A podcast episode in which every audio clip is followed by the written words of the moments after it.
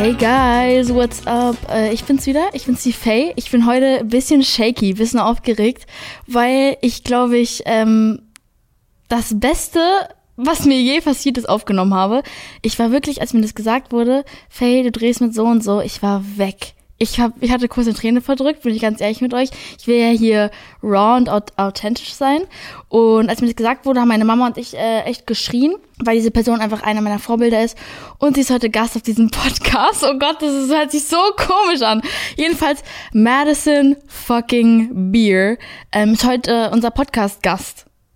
Ja, Leute, Ihr habt's gehört.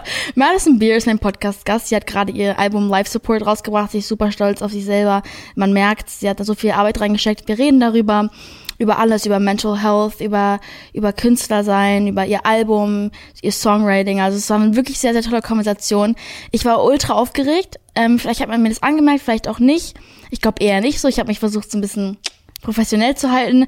Ich war wirklich relativ aufgeregt, mit ihr zu reden, weil viele wissen, besonders meine Fans wissen, äh, dass ich Madison Beer schon immer sehr vergöttere. Sie ist einer meiner größten Vorbilder äh, aus dieser Branche. Und wir haben ein paar Mal hin und her DM'd, schon früher. Ähm, aber dann haben wir halt jetzt geredet und es war so schön, einfach mal zu reden und all that. Also sie ist wirklich, sie meinte jetzt auch, sie ist mein Mentor, aber das hört ihr gleich alles noch. Ja, wir reden davor kurz über die Releases und dann kommen wir auch zu ähm, dem Talk mit Madison. Wir mussten den zwar über Zoom machen, ähm, weil Corona und so, sie kann ja nicht hier rüberfliegen. Normalerweise hat ein Künstler eine Promophase, dann in den verschiedenen Städten, in Deutschland, überall. Und dann würde sie eigentlich rüberkommen und so weiter. Ähm, aber bestimmt in der Future hoffentlich. Deswegen haben wir es aber erstmal über Zoom gemacht. Ich bin trotzdem super, super dankbar, dass es geklappt hat. Und let's talk about the releases. Ey. Ähm, als erstes reden wir mal über einen jungen Künstler, der kommt mir auch sehr bekannt vor, Noah Levy. Noah Levy ist ein cooler Künstler, äh, der hat eine Single rausgebracht, was Helden tun. Ähm, der hat eine sehr, sehr coole Stimme. Ich kenne ihn noch früher von The Voice. Von da kommt er mir bekannt vor. Ähm, ich liebe es, junge Künstler zu unterstützen, weil ich selber, selber erst 17 bin. Ich glaube, er, sorry Leute, ich stotter, weil ich bin so aufgeregt. Ähm, er ist wirklich cool. Ich habe ich hab eine kleine, kleine Tea-Session für euch. Und zwar hatte er mal ein Interview gegeben äh, für die Bravo. Das wurde mir weitergeschickt. Und da musste er, glaube ich, irgendwie so Date or No Date oder irgendwie so Yes or No, whatever. Und da wurde auch mein Bild gezeigt. Da meinte er, ja, ja, gerne. Das fand ich irgendwie lustig, ey. Das ist das Einzige, was ich so mit ihm verbinde. Ähm, ja, Bravo-Interviews sind eh immer interessant. Also ich finde die echt lustig, die Leute da. Und wir können ja mal ganz kurz in den Song reinhören. Ich wär so gern ein Held, doch nein, das bin ich nicht. Jemand, der ohne Angst und unverwundbar ist. Das ist voll der coole Song. Ich mag die Lyrics, die sind so ein bisschen deep, so ein bisschen, dass man irgendwie sein eigener Held gerne wäre, dass man so seine Schwächen zeigen sollte und so weiter. Ich finde das gut, auch gerade bei Social Media, da habe ich auch mit Madison drüber geredet, dass man sich immer so perfekt darstellt. Das ist gerade, by the way, auch in meinem Englisch LK, ich mache gerade Abitur gleichzeitig auch mein Thema, die Medien und wie sich alle so darstellen, als wäre alles perfekt. Klar, bei mir ist es auch so, ich poste auch Bilder und dann sieht man auch gut aus, aber wenn es mir nicht gut geht, dann tue ich halt auch nicht so, als würde es mir gut gehen. Und ich finde das ganz, ganz wichtig, dass man das macht und dass man nicht so den, die Realität verliert. Und deswegen finde ich das voll cool, dass er so einen Text hat. Ich bin aber surprised, ich weiß nicht, ob ich dumm bin, aber dass er Deutsch singt. Ich hätte gedacht, dass er Englisch singt. Ich weiß nicht, ob das gerade mein Fehler ist. Aber ich finde es auch cool, dass er vielleicht auf Deutsch umgeswitcht ist oder ob er schon immer Deutsch singt. Ich bin mir nicht sicher. Steht ihm, coole Stimme, mag ich, talentiert. Äh, ja. So, als nächstes haben wir Nick Jonas. Ähm, cooler Dude. Ist doch von One Direction, oder? Nick Jonas? Nee. Jonas Brothers. Ach du Scheiße. Oh, ich werde jetzt wieder richtig. Oh Gott, oh Gott, oh Gott, oh Gott, oh Gott, oh Gott. Ich werde so geroastet. Ich habe heute eine Umfrage gemacht, was denkt ihr, wenn mein Podcast Gast sein wird? Und einer hat geschrieben, Harry Styles als Gutmacher bei den Fans. Der würde sich niemals hier auftrauen, der würde denken, Scheiße, die hat mich gedisst. Nein, okay, Nick Jonas von den Jonas Brothers hat einen Song ausgebracht mit einem relativ neuen Sound. Der war dann direkt auch bei SNL. SNL ist es so eine TV Dings, also wie hier Pro7 gibt's halt in den USA SNL und da war er direkt Host und Performer, sehr sehr cool mit seiner neuen Single. Ich habe ihn tatsächlich mal getroffen. Das war richtig dope. Nick Jonas war von allen der nette von den Jonas Brothers, der netteste.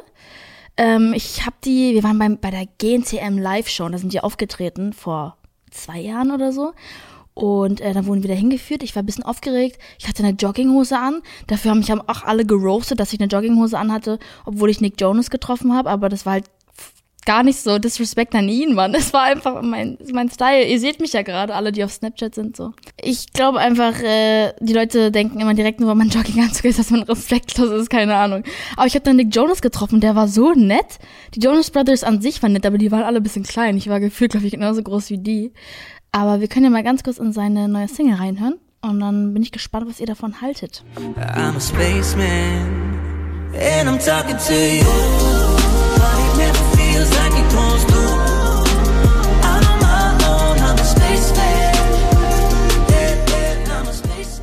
Okay, also wir schütteln hier gerade schon ein bisschen die Köpfe. Der Song ist, glaube ich, ganz cool, aber nicht so mein Style. Irgendwie geht er mir zu sehr auf. Ich kann es nicht erklären. Er erinnert mich ein bisschen an Disney-Songs, aber so von so High School Musical, weißt du, was ich meine? So, I'm not gonna stop, not gonna stop till I get my shot. So, an sowas erinnert mich das. I don't know why.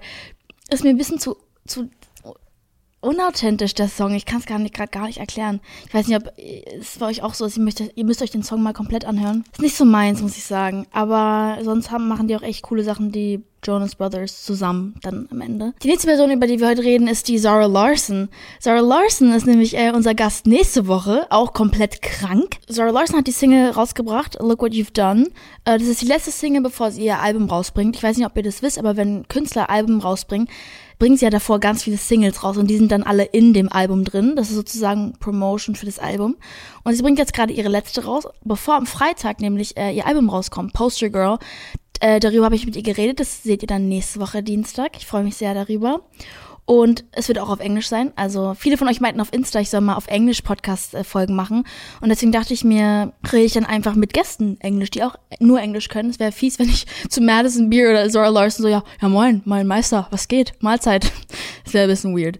Aber für alle, die sich fragen, warum ich Englisch reden kann, ist es, weil ich halb Ami bin, halb Deutsch, Papa Amerikaner, Mama Deutsche, ich in Berlin geboren, mein Bruder in New York. Das ist die kurze Zusammenfassung. Deswegen habe ich Englisch geredet mit Zara Larson. Und der Song ist sehr, sehr cool.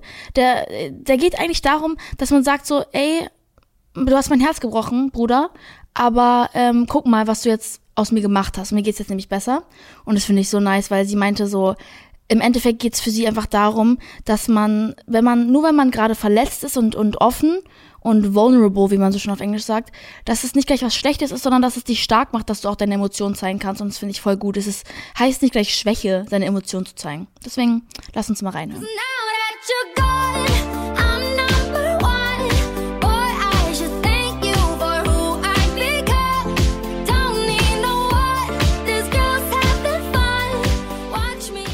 Wir haben ein bisschen Tee noch ganz kurz, bevor es mit Madison weitergeht. Ähm, und zwar, sorry, ich muss es leider auf eine lustige Art und Weise erzählen, aber Lady Gagas Hunde wurden einfach gestohlen und die Arme. Mann, es tut mir voll leid, ich bin voll gemein. Ähm, sie hat ein Preisgeld von 500.000 Dollar jetzt geboten für ihre Hunde. Sie sind mittlerweile wieder bei ihr. Ich freue ich freu mich für die Person, die die gefunden hat weißt du, einfach mal Gönjamin sein, so. Die dachte, dachte sich auch so, nice, habe ich Hunde gefunden, krieg ich direkt mal eine halbe Million, kann ich mich äh, hinsetzen und mein Leben lang nur noch Chips essen und äh, in einer Mansion, so.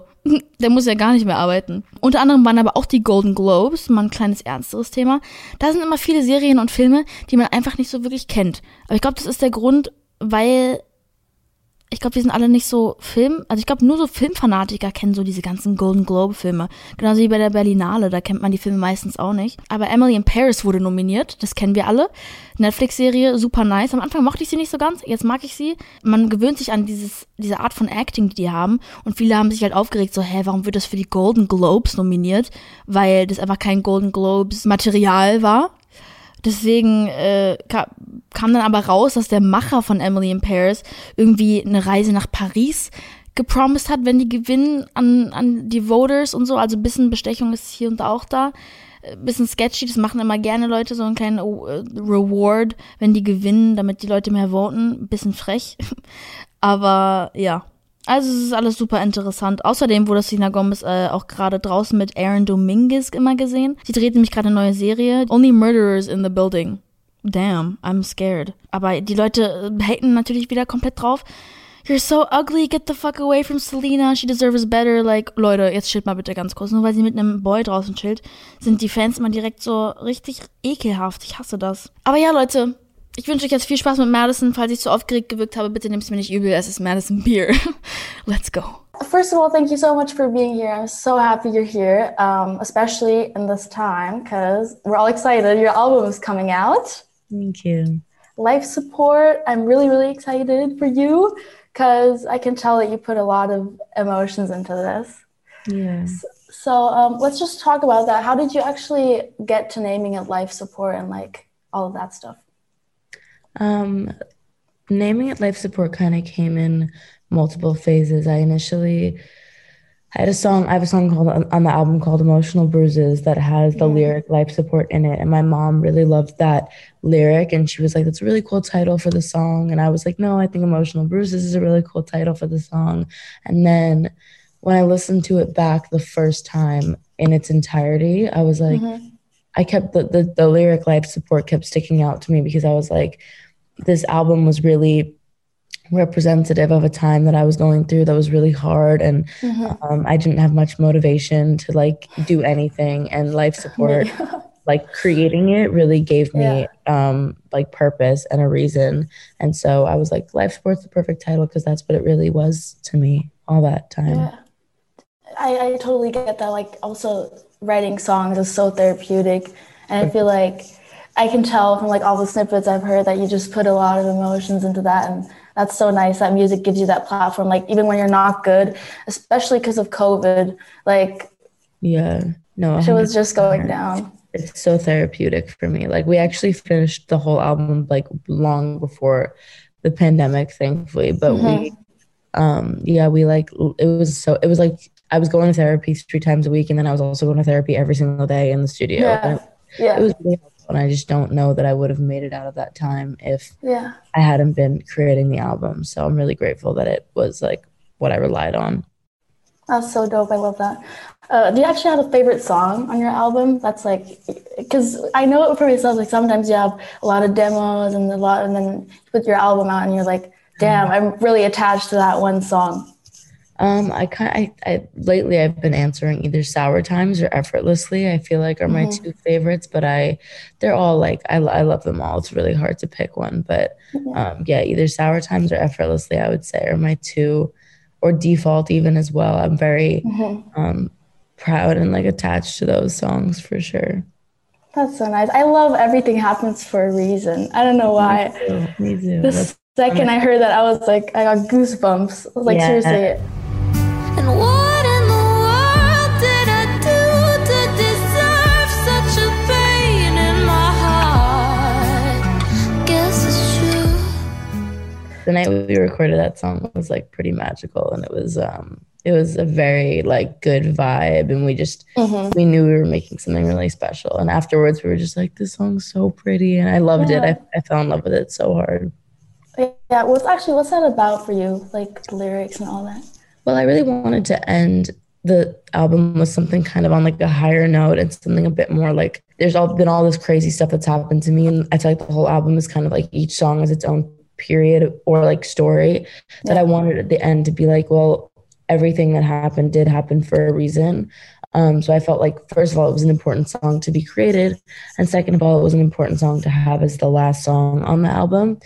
Um, because I wanted to just send that message of like, no matter what you're going through, or no matter how hard something might be, I believe that everything happens for a reason. And yeah, um, yeah, I, I, think it's a really lovely song, and it's it's very special, and it also like kind of tease up the sound of my second album a bit more. Mm-hmm. So um, yeah. Oh, so you're already working on your second album? Yeah, I am. I mean, we finished Life Support like a good year and a half ago. So uh-huh. for me, it's kind of like, what else? You yeah. know what I mean? Like I have, you're already on to the next. Yeah, a hundred percent. Yeah, because studio is like all the time. It's just what you do. It's and then I mean, if you've had it ready for a year, that's amazing. Yeah. But then you, I know you're struggling. You're probably like you had to wait, and then it got delayed and delayed, yeah. and oh my god! But it's, so finally out. Oh my god! So yeah. happy for everyone here. Um, how has actually last year been for you, like personally, and all like now, especially the time period, because you're bringing out your baby. I feel like. Yeah, um, it's been interesting. I went through like the hardest time mentally, like kind mm-hmm. of the summer before the pandemic, and so I, I look at it in a really weird way because obviously I feel like we've all kind of had to be alone with ourselves a lot and yeah. we've had to face things that maybe we wouldn't have and um, spend time without our friends and da da da da. So yeah. um, it's been it's been pretty interesting. I, there was definitely moments where I felt myself falling back into kind of the like depression, like miserable cycle that I was in prior, and then I actually tried to turn it into like this is time I get to spend with myself. I get to learn things yeah. about myself that I wouldn't have before, and um, I feel like I was really kind of like distracting myself. I guess I would say. Um, yeah.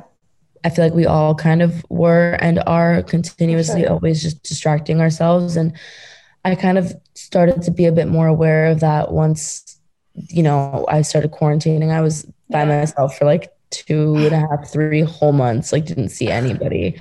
And yeah. um I ended up I was in New York, I was with my family, but like I was literally mm-hmm. in my mm-hmm. room the entire time of that. And we yeah, like I started just thinking about all of that and how I was always on the go. I was always doing something. I was always, you know, either with a ton of friends or performing mm-hmm. or doing an interview or whatever it might have been, like always doing something that I didn't really have to face certain things that I mm-hmm. have gone through or like that I've been able to bury because of yeah. all those distractions.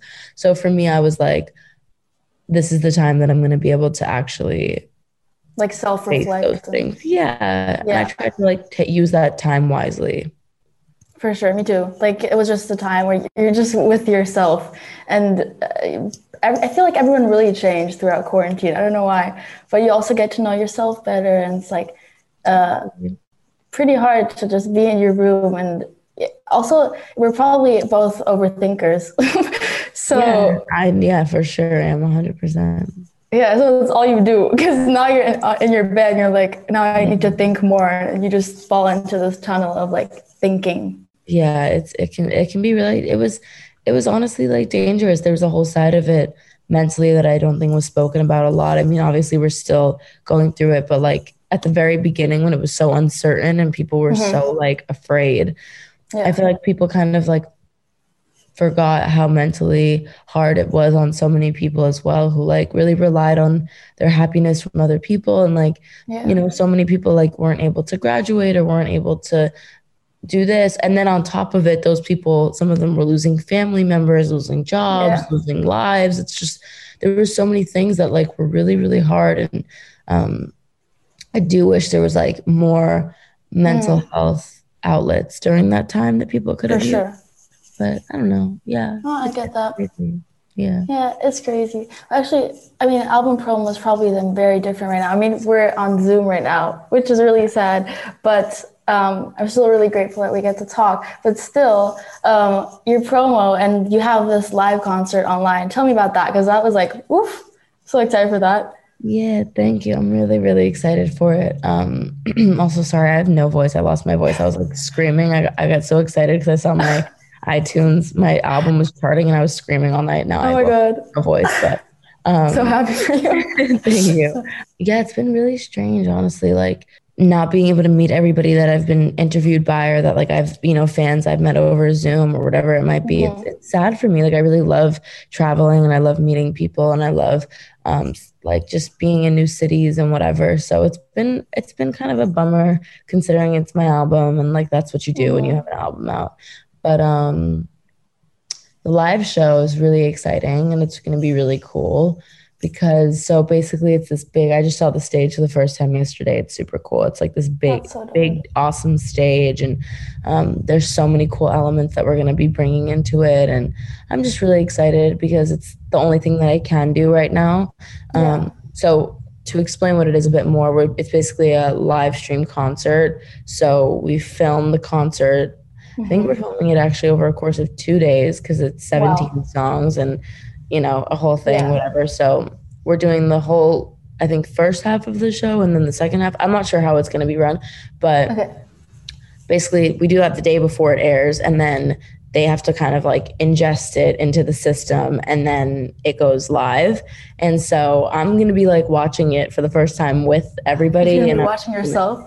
Yeah, because it's like we're doing it just like a normal concert would be done, yeah. but there's obviously just certain things you can't do because, you know, like obviously what's going on. So mm-hmm. yeah, that's the way that it's being ran and it's going to be so i'm going to be like live tweeting with everybody the night that it comes out and it's i'm just super excited i mean so many people are already coming and Mm-hmm. um, i think it's going to be a really cool experience and it's going to feel like a concert the closest thing we can get Yeah. i'm excited That's so nice that you get the best out of the situation. I'm gonna be watching. I'm telling you, I'm gonna be there. so excited. Uh, did you actually get inspired by like artists uh, with visuals on stage, all of that? yeah i've been inspired so much by so many amazing artists that have like really impacted me um, throughout the rest the whole of my life like i've always been a huge music consumer and somebody who's always Yeah. been a really big fan of certain people and i get really obsessed with like people that i'm a fan of so Yeah, me too. yeah so i feel like for me i'm yeah i feel like i've just been very influenced by the people who i like grew up listening to my whole album you can kind of pick up like little tastes Yeah. of certain people who, who did you grow up listening to? big Daft Punk fan over here. Um, I love Tame Impala. I love Lana Del Rey. Uh, there's so there's so many people. Like it's hard to. Yeah. Yeah. I love '50s music, which you could probably gather from Everything Happens for a Reason. And True. um, yeah, there's there's a lot of influences. That's so dope. Yeah, you can hear like the old influences and the vocoder you use and all that stuff. Just these little elements that just spice up your songs. But it's I feel like it's still your sound. Like that's the nice thing about it because you get inspired along the way. You know that you're like in the studio. You think of that artist. Oh, he used that one time, but then you like Madison Beer it. You're like put your spice on it. That's exactly what we do. Is we'll make a song Yeah. and like, okay, now we got to put the MB sauce on it. That's that's Yeah. our last step. I, I legit when I when you tell me about your music and all of that and how you get influenced for me it's like sometimes i wish i had a mentor like you because i have this podcast i make my music and all of that and then it's like people like you you know you know what you're doing and uh, you've been through this you started at a young age. I'm only 17 so um, My baby. and it's like i would like to know what you as a 17 year old what you thought what was your focus? Were you like lost or were you were you Yeah, I mean, I don't think I've actually like found myself or my sound or who I am and what I want to be until the last like year or two, honestly. Um, and I'm almost 22, so I wouldn't like I don't know. I obviously don't really know you well, but I like wouldn't I wouldn't get too down on yourself or like confused. Like you're so young, it's okay. And when you're an artist and you're so young, it can be really difficult because you're like, I'm putting out pieces of myself throughout my music Yeah. and through social media, whatever it might be. And when you feel like you don't fully like know yourself or you feel lost, you're just like it makes it just so much worse. So yeah um also remember that you're 17 and that it's very normal to not 100% have everything figured out yet. And i still don't have everything figured out. That's all an illusion. It's not true. But um no i think that like i think you'll be amazing and just stay true to yourself. And that would be my best advice is to just like you know if something feels right to you and other people don't like it then it's you know you if you want to do it it's your career at the end of the day and it's your life. So don't let anybody tell you otherwise. And yeah. Oh thank you. I'll take that with me. Yeah.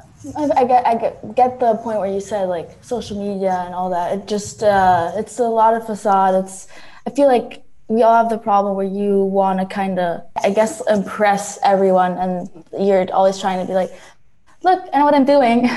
And everyone's like yeah she knows what she's doing but in real life you're just figuring it out and um yeah everyone's figuring it out and every relationship you see is not perfect as it looks. It's for sure. you know I, I i look like this 99% of the time. I'm not always like dolled up and whatever and just thank you. But you know what i mean? Like it's it's like people think that it's kind of like what you see on social media is everything but it's like that's just what i choose to show you. That's not every single day. And yeah you're really aware and it's cool that you recognize that. A lot of people your age don't recognize that or understand. And um, yeah i think it's important to deconstruct that facade that's been created because everyone wants to make it seem like their life is perfect but it's not That's true.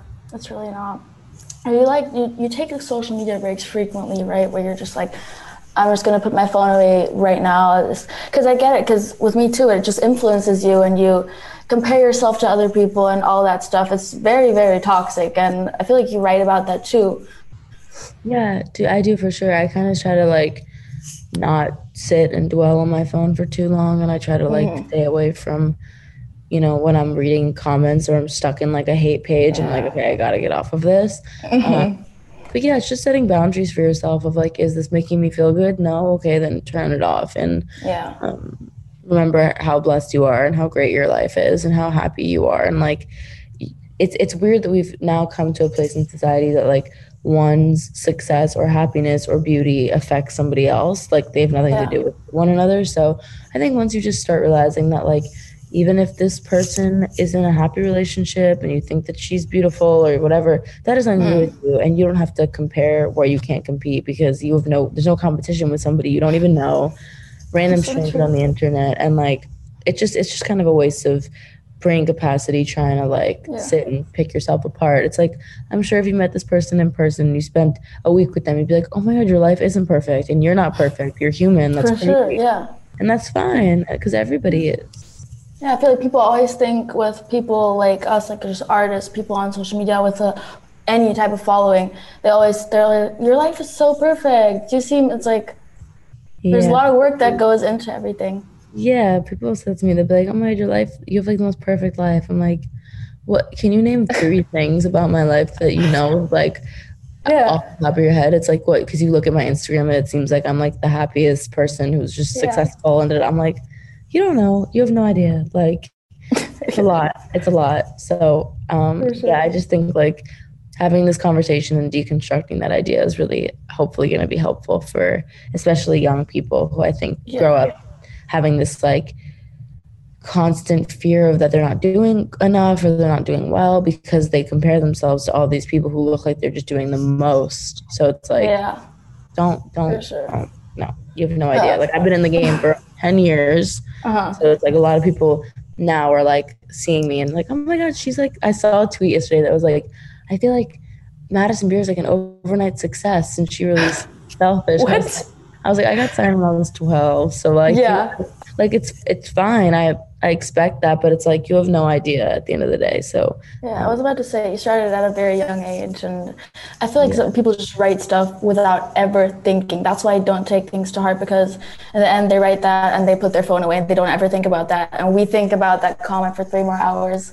yeah, it's it's it's it's a bit like social media gives people a kind of like bravery that they wouldn't have before, Yeah. you know. And I mean, yeah, um, it, it- to me, it kind of says something that I've been doing this for what literally 10 years and no one has ever in the past 10 years come up to me and been like i hate you and you're a horrible person like ever so it's like and i'm sure someone who's wrote that about me has seen me in person so i don't know it's just kind of this weird thing that social media gives people this bravery and this like boldness that they would not they just have. hide behind behind their phone. Yeah, yeah, and it's like, you know, I see on like TikTok a lot. Even like people will comment hate, and then people would be like, "Guys, like, don't comment mean things because like it, you're gonna comment it and keep scrolling, but this person's gonna have to read them for like hours or whatever it might be." So um, people have to just think before they speak because so it's a weapon. Social media is a weapon, and you got to be careful.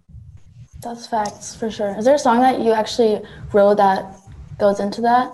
No, I mean, I think effortlessly has a lot of effortlessly and up and carry on have a lot of that kind of like theme to it, where it's just like I'm not gonna let you guys get in my head type beat, Yeah. but yeah, it's, it's it's still hard for me. Like as much as I say that it it I'm not affected, I am I'm not affected as much, but I'm still definitely mm-hmm. like it still affects me. Yeah, Oh, it's okay though. It comes with the territory, I guess. Which I it shouldn't. true. It shouldn't. It, it- you shouldn't have to be hated on just because you're either famous or like making music. That's ridiculous. And I think that's a ridiculous concept that we've come up with. It's like, oh well, it comes with it. It's like, why does Yeah. it, it? Shouldn't come with That's it. actually a good point, though. That's a good point because people say, "Yeah, you're uh, you're an artist or you have social media." like, what do you expect? Like, it's like you signed up for this. It's like, no, I didn't. like, It's like what? people being mean. How's that a thing? Excuse me. Yeah, too normalized. It's very weird to me that it's like normal to hate on strangers with your life. It's kind of like uh, you're saying, "Oh, you go to school, probably being bullied." right. Like, why is that normal? That's not normal. That shouldn't be normal. Yeah, it really shouldn't. So you're probably just you have sleepless nights after you probably you're just really excited for this to come out, this album. Yeah, I'm so excited. It's been such a long time coming, and I'm just so glad the fans finally have it and can enjoy it. And like, I'm just excited. Same. Well, I'm excited for you to, if you ever come to Germany or Berlin, let me know. I will, 100%. And then we'll talk Totally more. hang about out. this. Like, And we should hang out, and uh, you should be my mentor because I need one. If you ever need anything at all, don't ever hesitate to DM me or something. I'm sure it'll sure. pop right up. So. I will for sure.